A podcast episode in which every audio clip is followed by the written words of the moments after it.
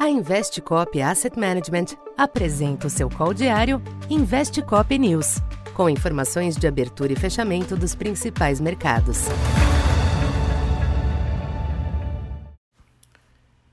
Bom dia.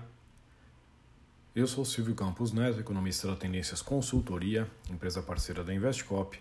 Hoje, dia 25 de julho, falando um pouco da expectativa para o comportamento dos mercados nesta segunda-feira.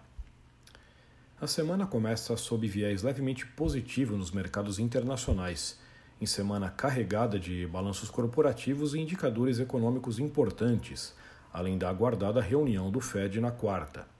Nesta manhã, as bolsas europeias e os futuros em Wall Street exibem ganhos moderados, com a percepção positiva sobre os resultados das empresas, compensando os temores com uma recessão global à frente. A agenda do dia será pouco movimentada, tendo como destaque apenas a queda já anunciada do índice de confiança do empresariado alemão, mas a partir de amanhã as divulgações ganharão intensidade. No mercado cambial, a menor aversão ao risco permite um recuo comedido do dólar ante a maioria das demais divisas. Isso se reflete também no mercado de títulos ao estancar o recuo dos yields observado na última semana.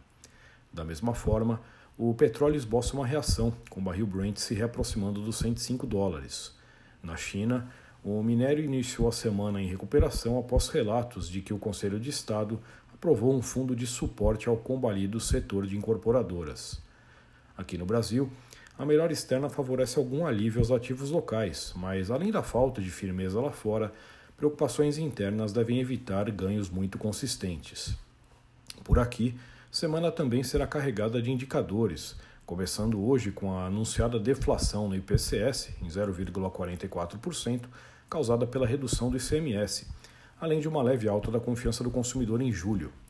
A pesquisa Focus trouxe mais uma elevação das expectativas de inflação do próximo ano para 5,30.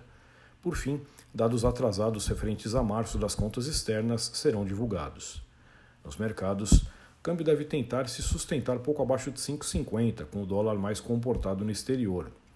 O Ibovespa deve tentar uma reaproximação aos 100 mil pontos, de olho também na melhora das commodities. Já os DIs seguem voláteis, mas podem estender a correção moderada observada na última sexta. Então, por enquanto é isso. Bom dia e bons negócios. Essa foi mais uma edição Investe Cop News.